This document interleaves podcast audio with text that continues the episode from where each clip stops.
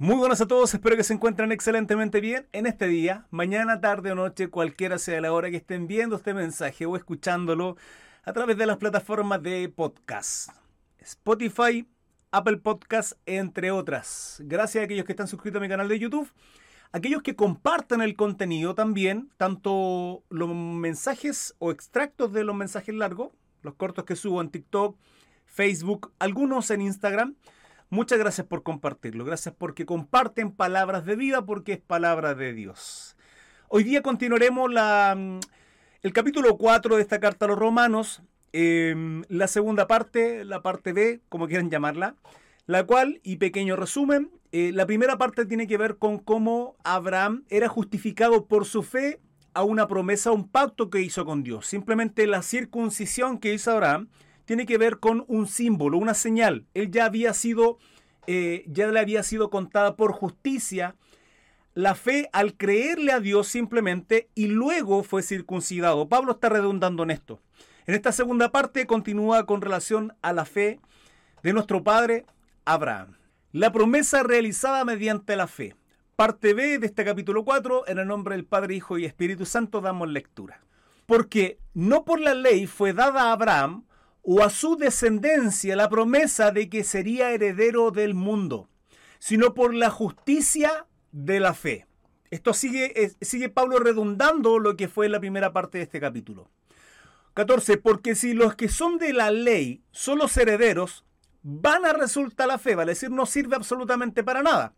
Y anulada la promesa, atentos a eso, pues la ley produce ira, pero donde no hay ley, tampoco, tampoco hay transgresión. Esto lo vimos en el capítulo 3, donde hablaba con relación a que la ley lo que hace es mostrar el pecado. Lo perverso que somos nosotros, seres humanos. Donde hay ley, hay pecado. Por eso dice el T15, pues la ley produce ira. Pero donde no hay ley, tampoco hay transgresión. 16.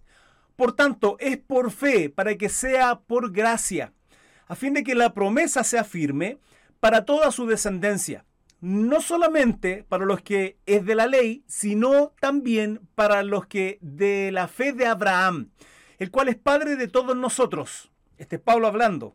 ¿Cómo está escrito? Te he puesto por padre de muchas gentes ese padre de mucha gente que se encuentra en Génesis 17.5 eh, no solamente tiene que ver con los judíos, sino también con todos aquellos que somos gentiles, aquellos no judíos, aquellos que no venimos de un linaje biológico, del linaje hebreo, el cual es padre de todos nosotros, delante de Dios a quien creyó, el cual da vida a los muertos y llama las cosas que no son como si fuesen. Él creyó en esperanza contra esperanza Cris, ¿cómo es eso? Ya se viene aclarando, ya se viene aclarando. Para llegar a ser parte de muchas gentes conforme a lo que se había dicho, así será tu descendencia. Y no se debilitó la fe, ojo a esto, presten atención al considerar su cuerpo, que estaba ya como muerto, siendo de, siendo de casi 100 años, dice la palabra, o la esterilidad de la matriz de Sara Número uno, Sara no podía tener hijos, era infértil. Y número dos, Abraham estaba súper viejo, ya casi 100 años, dice la palabra. Entonces, aun cuando Dios le hace la promesa a Abraham de que sería padre de mucha gente, de multitudes, de que iba a tener una descendencia tremenda de grande, Abraham creyó. Por eso les contaba por justificación esa fe, simplemente al creer a la, a la promesa, a la palabra de Dios. Versículo 20, tampoco dudó por incredulidad la promesa de Dios, sino que se fortaleció en fe dando gloria a Dios. Bendito sea el Señor. Plenamente convencido de que era también poderoso para hacer todo lo que había prometido. Lógicamente creía al Todopoderoso. Por lo cual también su fe le fue contada por justicia. Y no solamente con respecto a él se escribió que le fue contada, sino también con respecto a nosotros, a quienes ha de ser contada.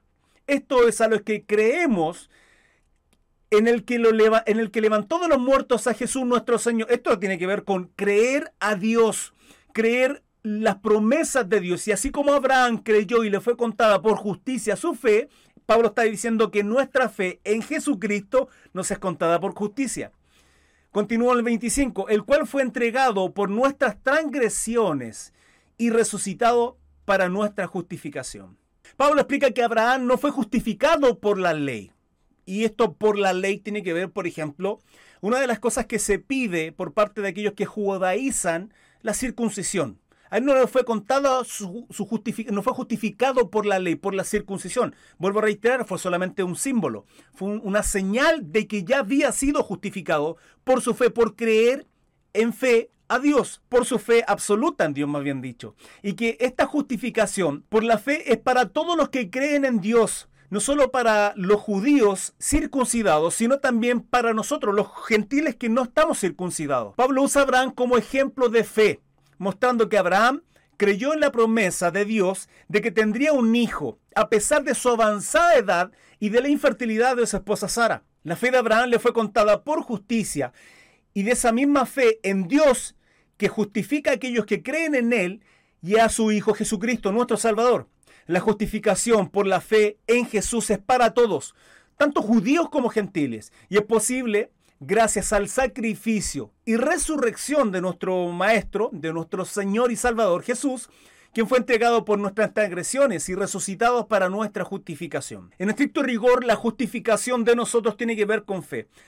Eh, y eso es gracia, eso es misericordia, es el amor de Dios que tiene para con su pueblo, pero debemos creer en Jesucristo. No sirve simplemente con decir, no, yo creo en Dios y listo, no somos justificados. ¿Justificados de qué, Cris? Justificados de la maldad, del pecado, de lo maldito que somos al pecar. La palabra dice, el alma que pecare esta morirá y por causa del pecado viene muerte, viene maldición. Y Dios tiene que traer juicio. Pero al creer a la justifica, al creer en Jesucristo somos justificados al creer. Simplemente en aquel que lo levantó de entre los muertos, en aquel que entregó su vida en esa cruz para ser redimidos, para ser justificados delante de Dios. Por lo cual, y reitero, englobando esta conclusión del capítulo 4 y que tiene que ver con el 3, el 2 y el 1, Pablo sigue reiterando esto.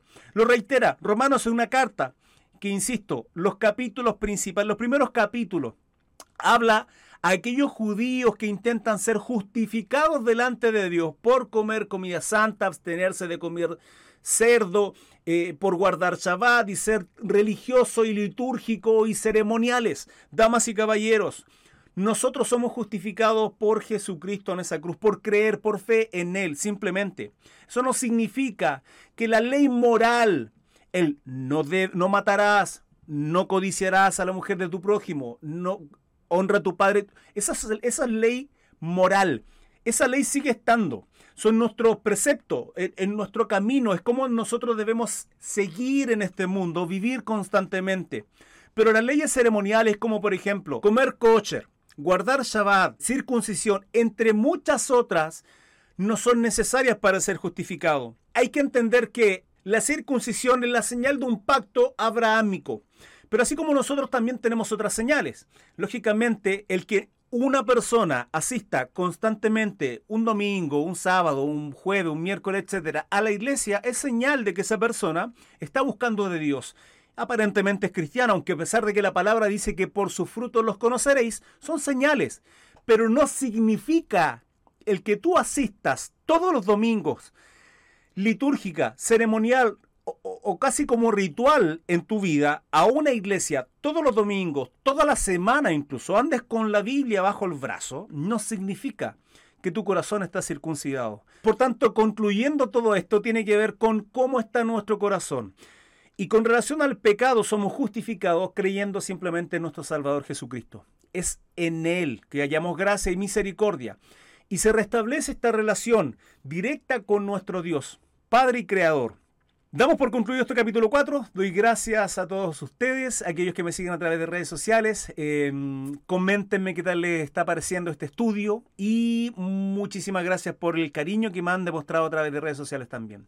Compártanlo, recuerden compartir mi contenido. Un abrazo gigante y que Dios les bendiga. Que tengan un bonito día. Hasta luego. Chao, chao.